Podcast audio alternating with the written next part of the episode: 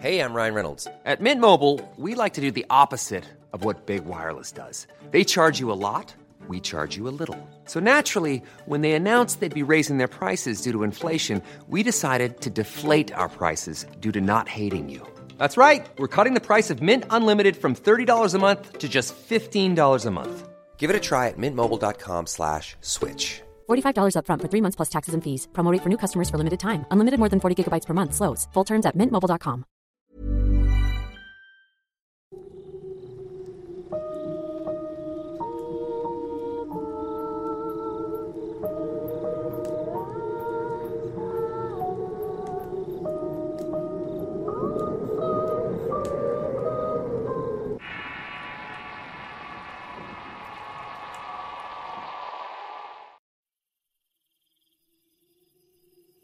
¿Qué tal? Soy Eduardo Liñán y antes de entrar en el tema del día de hoy, quisiera agradecer a todas las personas que han apoyado este espacio dentro del canal de Relatos de Horror. Como ya lo he mencionado y desde el primer episodio, la idea de presentar esta sección es para profundizar en los temas de los que muchas veces se habla, no solo en este y otros canales que relatan historias en donde muchas veces no se comprende la temática, el origen o las causas de un fenómeno paranormal. Al saber un poco más sobre el tema que rodea una historia, se tiene una idea sobre los alcances y los orígenes, haciéndolo más interesante al saber de qué se está hablando. Por otra parte, esta sección no es propiamente un trabajo de narración, está más enfocado a una plática informal entre amigos y fans, no solo de Eduardo Liñán o de Luis Ávila, la voz líder de este canal. Sabemos que un podcast dista mucho de ser una narración, como las que integran el universo de relatos del canal. Pero siempre es bueno tener otros puntos de vista al hacer contenido más variado. Así que, y en medida de que el canal me siga brindando el espacio, pues lo seguiremos aprovechando. De igual forma, si los oyentes siguen apoyando este proyecto con sus vistas, comentarios, aportes, críticas constructivas, correcciones y saludos, por supuesto, no dejaremos de platicar sobre aquello que nos apasiona dándole un enfoque distinto al tema y al canal. Sin más que agregar, les agradezco nuevamente y les mando un saludo cordial a todos los que integran y apoyan al canal de Relatos de Horror y en especial a un servidor. Continuando con el mes de las brujas, hoy quisiera entrar en un tema algo incomprendido eh, o de alguna forma se tiene una idea errónea sobre este. Cualquier evento o figura que tenga un aspecto oscuro o desconocido. Despierta una curiosidad o fascinación de descubrir qué hay detrás, por razón del misterio que representa. El saber o no entender cuál es la razón o la motivación de algún fenómeno. Misterios que hasta que no se desentrañan, alimentan la imaginación trayendo consigo leyendas y mitos que el colectivo vocal les va dando a través del tiempo y las generaciones. Aunque siempre habrá un equilibrio entre otras voces que intentan darle un origen a través del razonamiento y aunque tengan mucho de verdad, no son del todo ciertas. Es en este sitio, en medio de ambas corrientes entre el mito y la verdad, donde surgen este tipo de temas, de los cuales hemos eh, venido hablando a través del tiempo. Uno de esos temas es la religión vudú. Y cuando escuchamos la palabra vudú, de inmediato viene a nuestra mente la práctica de ritos de magia negra o de brujería representada principalmente por un muñeco atravesado con un sinnúmero de agujas. Y otras ideas más aventuradas, nos imaginamos la figura del zombie o de un muerto viviente. El término vudú sin duda despierta la imaginación, llevándonos a usos y costumbres de civilizaciones aborígenes en las que lo siniestro y la superstición se funden para crear una idea exótica y misteriosa del mundo que es, sin duda, atrayente para muchos que les fascinan este tipo de temas. Y es común que cuando se intenta dar una explicación más profunda para considerar al vudú algo más que una práctica oscura, las primeras ideas sobre el tema rayan en lo folclórico. La religión vudú tiene sus orígenes en el África subsahariana, siendo traído a América junto con esclavos en naves negreras francesas que surcaban los países africanos del Golfo de Guinea alrededor del año 1700 instalándose después en la Española, isla que hoy comprende Haití y República Dominicana. Como en todas las religiones ocultos africanos, al llegar a América, se dio un sincretismo obligado o una mezcla entre la religión de los blancos con las africanas, derivándose muchas de estas en nuevas religiones como la santería, la macumba, el palomonte, etc. El vudú no fue la excepción de ser una creencia aborigen africana, se constituyó en toda una religión practicada por la mayoría de los habitantes de la Española, que con el paso del tiempo y los vientos independentistas que históricamente tocaron la isla, el vudú se dispersó a otras latitudes en el continente americano, especialmente en Brasil y el sur de los Estados Unidos. Como lo explicaba en el podcast anterior, con respecto a las religiones, el vudú, al igual que otras creencias, eh, sus adeptos buscan en la religión remedios para sus males, la satisfacción de sus necesidades y la esperanza de otra vida después de la muerte. El vudú reconoce a un Dios supremo, creador del cielo y de la tierra. No obstante, predomina el culto a los espíritus llamados loas, los cuales son entes sobrenaturales dotados de una existencia y poderes conocidos de los cuales se derivan diferentes prácticas dentro de la religión vudú a los cuales los adeptos adoran. Muestran respeto y son la piedra angular en la que se basa el principio de creencias de esta religión, aunque en sus inicios, cuando el vudú era una religión meramente africana, se adoraba a la serpiente y se practicaba el canibalismo, además de aceptarse el sacrificio de vidas humanas en honor a los loas. Con el tiempo y el sincretismo, convirtió al vudú en una religión humanista y bien estructurada en donde los buduistas se consideraban poseedores de fantásticos poderes curativos y sus ritos apoyados en sus espíritus, que en su mayoría ayudaban a sus adeptos a prosperar o guiarlos en sus vidas. Al comprender la interpretación de la religión vudú como uno de los misticismos más antiguos del mundo y tener una fe absoluta en sus alcances, se puede visualizar el verdadero poder que emana de esta religión y que puede provocar cambios o efectos importantes tanto beneficiosos como perjudiciales en aquellos que la practican. Sin duda, el vudú ha evolucionado a través de los siglos para convertirse en una práctica religiosa más ordenada y perfecta. Sin embargo, aún existen buduistas en nuestros días que siguen la corriente oscura y primigenia de esta religión, como el culto a la serpiente, los sacrificios de animales, la promiscuidad sexual, la magia negra, el fetichismo, la necromancia, entre otras. Y es que, a pesar de que la religión sea más humanista y enfocada a alcanzar la divinidad de sus adeptos, no dejarán de practicarse algunos de estos aspectos malignos de los cuales hablaremos en varios podcasts. Para hablar sobre las historias que giran alrededor del vudú, hay que entender que los espíritus o loas en los que se apoya la fe de los buduistas son entidades únicas que exigen fe, adoración y respeto. En caso de no hacerlo, las consecuencias pueden llegar a ser nefastas. Y una de estas historias tuve la oportunidad de conocerla en un foro de internet en el año 2000, en donde nos reuníamos personas que compartíamos información y discutíamos acerca de diversos temas de índole paranormal y sobrenatural.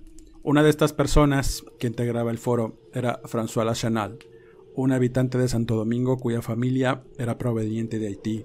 Su madre había sido una importante mambo o sacerdotisa vudú en una región al oeste de Haití llamada San Marcos.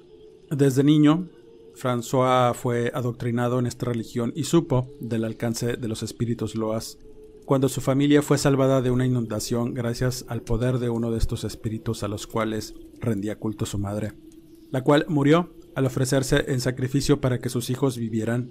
La mujer durante el desastre hizo un rito de autosacrificio al llamado Barón Samedi, o loa de la muerte al cual su familia rendía culto. Luego de morir, sus hijos fueron milagrosamente rescatados. Ellos tenían por costumbre pedir la protección y consejo a través de un sacrificio ritual al varón en pago por los favores y la guía espiritual del Loa para el éxito de cualquier intención que se tuviera. Hubo una ocasión en que François tuvo que salir de la isla para ir a los Estados Unidos a estudiar. Sin embargo, y por las prisas del viaje, olvidó ofrecer un sacrificio al Loa protector de la familia como era lo habitual. Mientras iba en el avión hacia su destino, pensaba ingenuamente que no habría problema. Él imaginaba que el estar lejos de la isla estaría lejos del alcance del espíritu, pero la realidad fue otra. Al llegar a instalarse en Baton Rouge para iniciar sus estudios en la Universidad Estatal de Luisiana, tuvo frecuentes encuentros con el barón Samedi Continuamente se le aparecía en los pasillos del campus o en sitios concurridos, sobresaliendo su negro sombrero de copa y su rostro descarnado que le recordaba a François de su obligación de rendirle culto sin importar dónde estuviera. El hombre, al estar concentrado en sus estudios y su rutina, no tenía tiempo de hacerle caso a las supersticiones de familia, a las que consideraba anticuadas y fuera del contexto moderno en el cual vivía en aquella época. Así que el espíritu enojado comenzó a dañarlo físicamente. François reveló que primero perdió el apetito, no comía, o la comida había perdido todo sabor, pareciéndole insípida y a veces nauseabunda. Incluso el agua que bebía le sabía amarga. Con ello, empezó a perder peso drásticamente y lo siguiente que comenzó a perder fue el sueño. Pasaba noches sin dormir, sin poder descansar debido a los constantes sueños en los que el varón Samedi se le aparecía, reprochándole su comportamiento y su falta de respeto. Constantemente vivía rodeado del olor a tabaco que el varón fumaba y que solo él podía percibir. Sin hacer caso de estas advertencias, François buscó ayuda en sus amigos médicos que le recetaban drogas para atenuar sus padecimientos, pero todo tomaría un sentido trágico cuando recibió carta de sus familiares en Haití. Su hermana mayor y la que había quedado encargada de la familia al morir su madre estaba muy enferma, padecía anemia y había adelgazado terriblemente al no poder comer o dormir. Su salud era delicada y en la carta decían que de un momento a otro podía morir, por lo que le advertían a François que estuviera preparado para lo peor. Desesperado, quiso abandonar todo y regresar a la isla para atender a su hermana, contándole a un amigo cercano llamado Moroni, que estudiaba junto con él en la universidad y también provenía de Haití. Le contó su situación para que le prestara algún dinero e irse. El amigo le indicó que esa no era la solución, que debía presentar sus respetos al barón Samedi, algo que le pareció irracional a François, ya que se consideraba un hombre de ciencia y en América las supersticiones no eran aceptables, a lo que el amigo le respondió que tenía una obligación moral y de fe con su loa porque le debía su vida y la de su madre.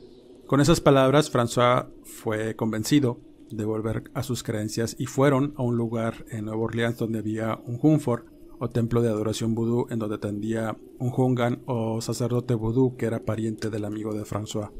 Así que organizaron una ceremonia con el sacrificio de un gallo negro y danzas rituales para invocar y agradar al varón Samedi, en el momento que se derramó la última gota de sangre del animal sobre la humanidad de François.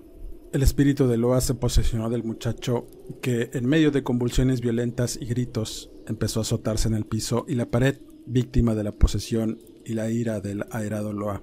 Con mucho esfuerzo, su amigo y los ayudantes del Jungan lograron someter a François de que se matara por los golpes o huyera enloquecido por las calles hasta perderse o provocar una tragedia. Luego de unas horas de estar en ese trance, François recobró la conciencia y contó a los presentes que su loa le había revelado el por qué había decidido castigarle y era por su falta de respeto y fe, pero además de eso, el renegar del sacrificio de su madre a la cual le debía la vida. Una vez que el espíritu fue satisfecho y al término de la ceremonia, François recuperó el apetito, la salud y las ganas de vivir. Aún preocupado, intentó comunicarse con su familia por lo que decidió esperar y confiar en la palabra del barón Samedi, el cual le dijo durante la posesión que su familia estaría bien. Semanas después recibió una carta en donde su hermana mayor le dijo que milagrosamente y gracias a la intervención del espíritu del barón Samedi y mamá Brigitte se había levantado de la cama y sanado de toda enfermedad, precisamente el día que François decidió hacer el sacrificio.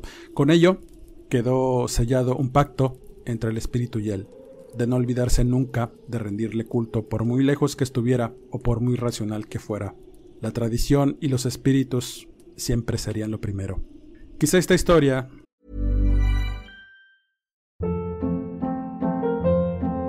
Hold up. What was that? Boring. No flavor. That was as bad as those leftovers you ate all week. Kiki Palmer here, and it's time to say hello to something fresh and guilt-free. Hello Fresh. Jazz up dinner with pecan-crusted chicken or garlic butter shrimp scampi. Now that's music to my mouth. Hello Fresh. Let's get this dinner party started. Discover all the delicious possibilities at hellofresh.com. Hiring for your small business? If you're not looking for professionals on LinkedIn, you're looking in the wrong place. That's like looking for your car keys in a fish tank. LinkedIn helps you hire professionals you can't find anywhere else, even those who aren't actively searching for a new job but might be open to the perfect role. In a given month, over 70% of LinkedIn users don't even visit other leading job sites. So start looking in the right place. With LinkedIn, you can hire professionals like a professional. Post your free job on linkedin.com slash achieve today. La primavera está aquí. Así que es el mejor momento para sacar lo viejo de la rutina y vivir nuevas experiencias. Entre ellas nuestros estrenos de terror. Y hasta una nueva manera de obtener dinero con tus compras gracias a iBota.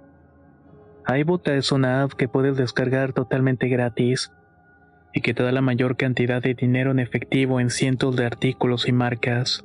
No solo las botanas que disfrutas mientras nos escuchas.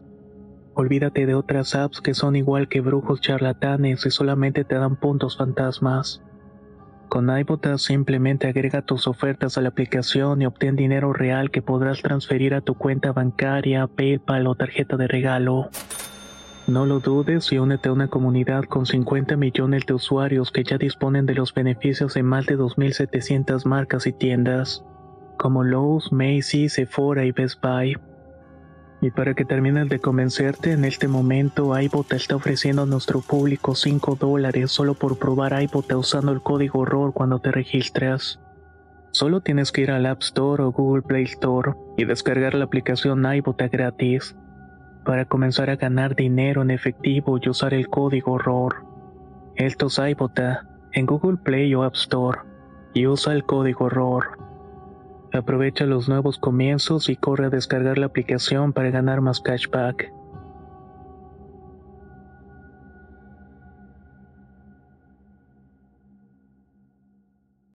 Esté un poco alejada del tema de la brujería, pero nos sirve de contexto para comprender cómo funciona el pensamiento de fe hacia los espíritus que rigen las prácticas vudú, ya que así como hay prácticas positivas realizadas por Hungans o Mambos como la espiritualidad, curaciones e invocaciones a los buenos loas, entre otras prácticas.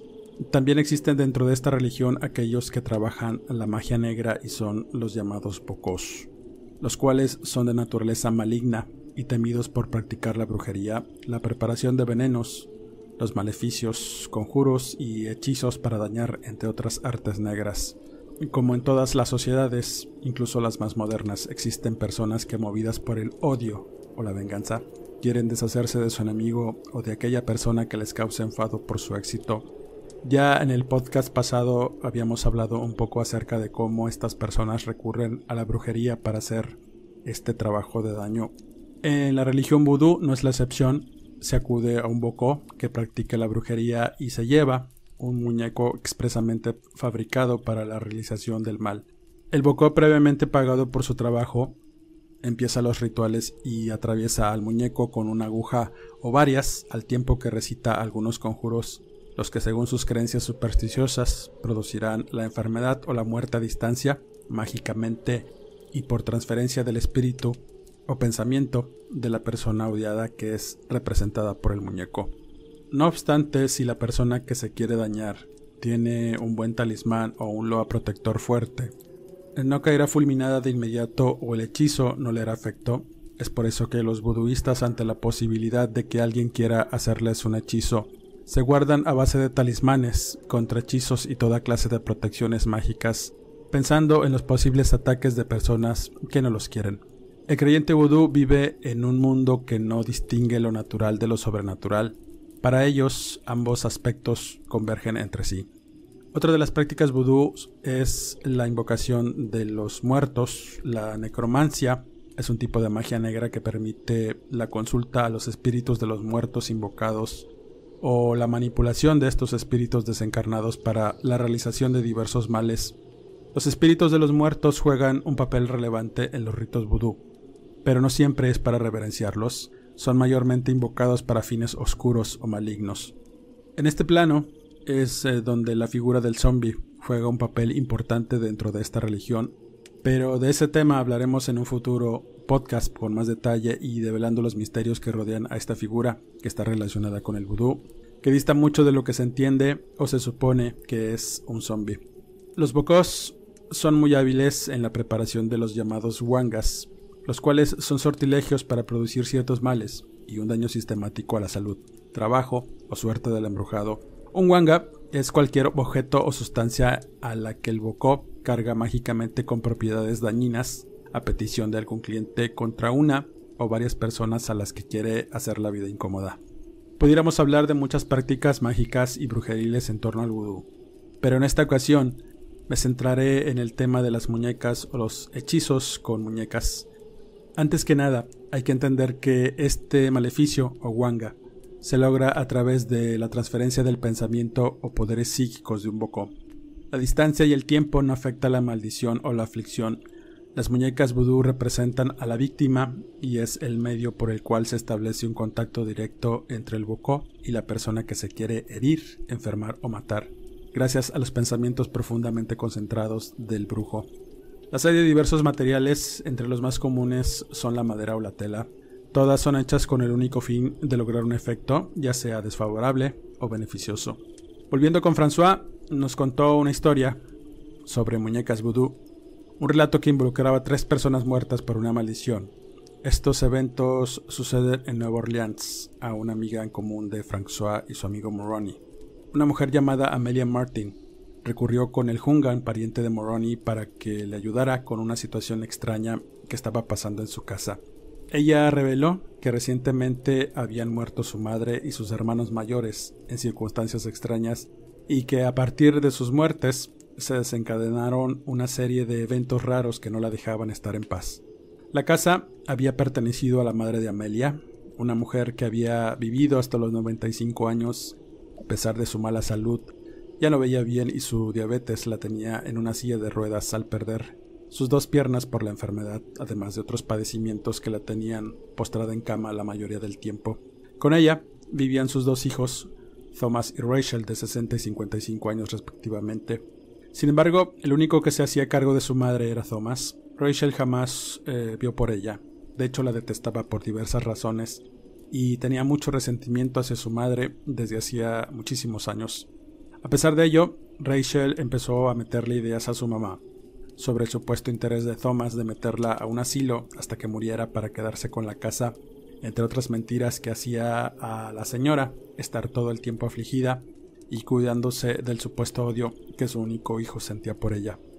Rachel vio la oportunidad de hacerse con todo cuando Thomas salió por unos asuntos de trabajo dejando a su madre al cuidado de su hermana que no perdió la oportunidad de terminar de convencerla de que le firmara unos documentos dándole amplios poderes para quedarse con la casa y así lo hizo, aprovechando su ceguera, engañándola diciéndole que Thomas siempre la odió. Consiguió un poder que la colocaba como heredera de la propiedad al morir su madre. Luego de que Thomas regresara de su viaje, se encontró con una amarga realidad. Rachel había metido a su madre a un asilo y había sacado sus cosas de la casa donde ya no le permitió entrar. Furioso por la acción de su hermana, corrió a ver a su madre, pero en el asilo le dieron la mala noticia que había muerto una noche, víctima de una crisis y padecimientos derivados de su enfermedad. Así que triste y desolado, Thomas buscó dónde quedarse para comenzar una batalla legal en contra de su hermana que nunca llegó a término, ya que el hombre murió repentinamente en un accidente de auto. En el terrible accidente, el hombre perdió ambas piernas y su cabeza quedó cercenada entre los fierros retorcidos del vehículo, muriendo casi al instante. Las cosas pintaban bien para Rachel. Se quedó con la casa, el dinero de su madre y un par de autos clásicos que habían sido de su padre. No obstante, su tranquila vida sin preocupaciones fue rota al ser diagnosticada con cáncer terminal, muriendo a los pocos meses de que su madre y su hermano también perdieran la vida. Según Amelia, su hermana simplemente dejó de respirar al estar invadida por el cáncer. Su muerte pasó desapercibida hasta que los vecinos notaron olores fétidos salir de la casa. Cuando llegó la policía a revisar, se encontraron con el cadáver de Rachel en estado de descomposición siendo consumida por gusanos y una nube de moscas que anidaban en sus despojos. Luego de estas horribles muertes, Amelia, sin esperarlo, heredó la casa al ser la única hija sobreviviente, pero dados los acontecimientos quería venderlo todo y terminar con ese amargo recordatorio del drama familiar que pasaron sus hermanos y su madre, llenándola de pesar y vergüenza por la ambición desmedida de su hermana Rachel. Mientras salía comprador, se instaló en el lugar. A los pocos días comenzaron a suceder eventos paranormales. Los primeros fenómenos fue observar objetos que se movían solos y puertas que se abrían y cerraban de golpe, luces parpadeantes, sombras ir y venir por los rincones, cambios de temperatura, olores fétidos, entre otras cosas. Lo más extraño que experimentó Amelia fue ver salir una niebla blanquecina por debajo de la puerta del sótano, misma que merodeaba la casa por todas las habitaciones hasta desaparecer en la que había sido de su madre. Otra de las cosas inquietantes que experimentó fue que su pequeña nieta de apenas seis años, que continuamente la visitaba, en varias ocasiones le revelaba que veía frecuentemente a su tía abuela Rachel tirada en medio del pasillo, justo como había sido encontrada cuando murió, rodeada de moscas y podredumbre. La niña decía que la tía Rachel le hablaba pidiéndole ayuda, pero al ver ese estado horrible con el que se le presentaba, la hacía huir asustada. Fue mientras limpiaba la casa que descubrió un altar vudú. Al entrar en el sótano, descubrió que había un pequeño cuarto que a simple vista no se veía. Estaba oculto entre una estantería con periódicos viejos. La puerta de este cuarto tenía cadenas y un candado viejo, así que probando con todas las llaves del llavero que había dejado su hermana, logró abrir el candado. Al entrar en aquel lugar, inmediato la invadió un hedor horrible que casi la hizo doblarse por el asco. Al encender la luz vio que el pequeño cuarto estaba rodeado de velas, las cuales formaban un círculo alrededor de un nicho donde había colocado un caldero lleno de huesos de animal. Frente al caldero había un cráneo de chivo con cuernos retorcidos y debajo de este había otro pequeño caldero lleno de un líquido negro en el que había tres muñecos de tela con fotos que apenas se distinguían colocadas en sus pechos. Una era de su madre, una de Thomas y otra suya. Los muñecos sobresalían de aquella inmundicia. Los tres tenían colocados unos clavos oxidados en diversos lugares, además de sus nombres escritos en la espalda, y lo más extraño era que el muñeco de su madre y el de Thomas les habían cortado ambas piernas y específicamente el de su hermano le faltaba una parte de la cabeza. El muñeco de ella tenía clavos en el estómago y su boca sellada con hilo negro que de inmediato la desconcertó y la llenó de mucha inquietud.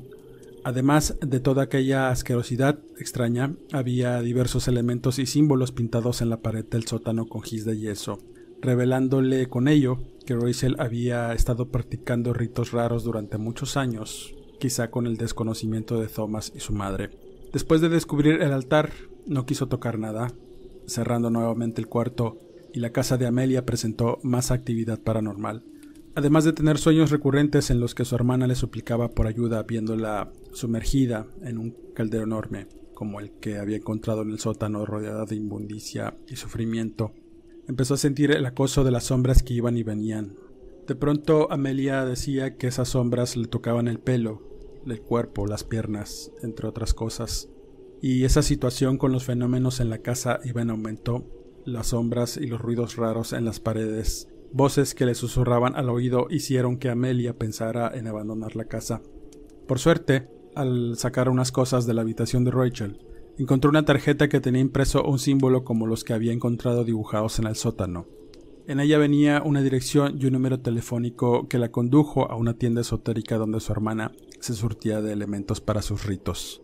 Sin nada que perder, se atrevió a preguntar si las personas de la tienda sabían de lo que estaba pasando en su casa y mostrarles fotos de lo que había hallado en su sótano. La verdad la destruyó. El hombre de la tienda conocía bien a su hermana.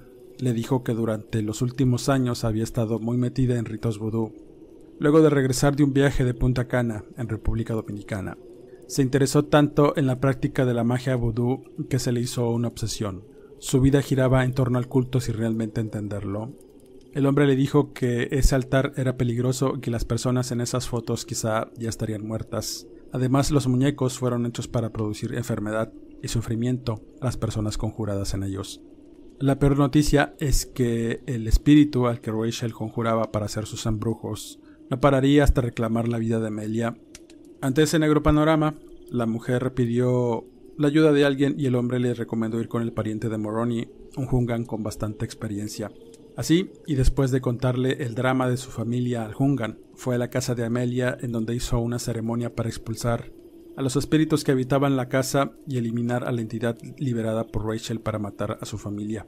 El Jungan explicó que el encantamiento que hizo la hermana de Amelia no había sido el adecuado, ni los elementos ni el conjuro, es por eso que el espíritu al que le rendía culto tomó la vida de Rachel antes que tomara la de Amelia, que era lo que su hermana le había prometido. Tres vidas en cierto tiempo. Pero Amelia tenía algo que la protegía y era un relicario que le había dado su padre que siempre estuvo presente en su vida.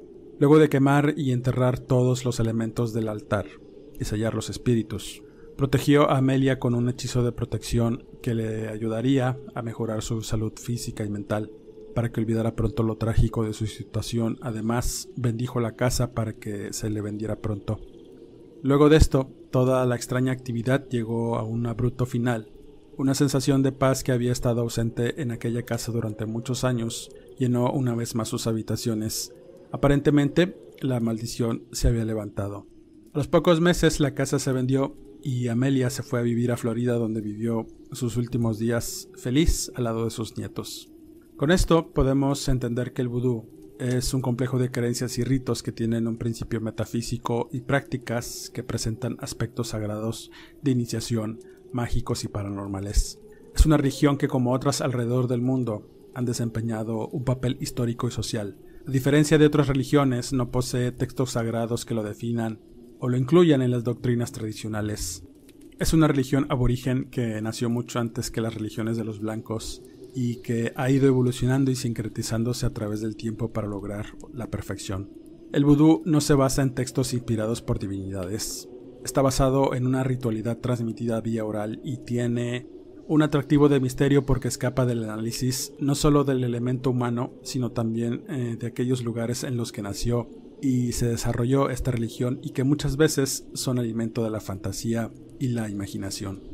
Como comentario final, hay que considerar que a pesar de los avances científicos, sociales y de pensamiento, las personas continúan ignorando casi todo en lo que representa al ser humano al no considerarlo como una unidad biopsíquica, donde vida, racionalidad, sentimientos, intereses y necesidades existenciales a veces pueden crear situaciones diversas y dispares que son difíciles de entender o investigar, por no decir misteriosas y oscuras.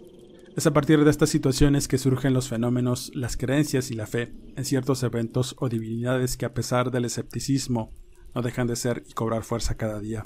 Con este cierro este capítulo en torno al vudú.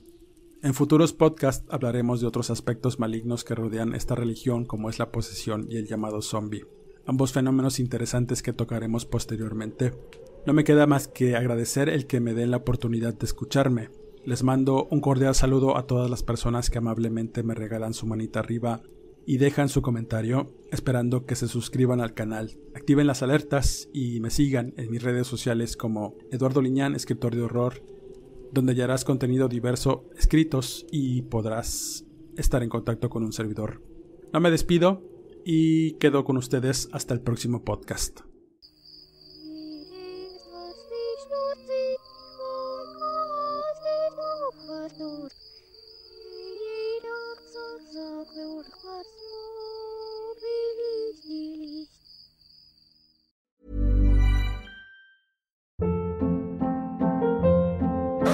Hold up. What was that? Boring. No flavor. That was as bad as those leftovers you ate all week. Kiki Palmer here, and it's time to say hello to something fresh and guilt-free. Hello Fresh. Jazz up dinner with pecan-crusted chicken or garlic butter shrimp scampi. Now that's music to my mouth. Hello Fresh. Let's get this dinner party started. Discover all the delicious possibilities at hellofresh.com.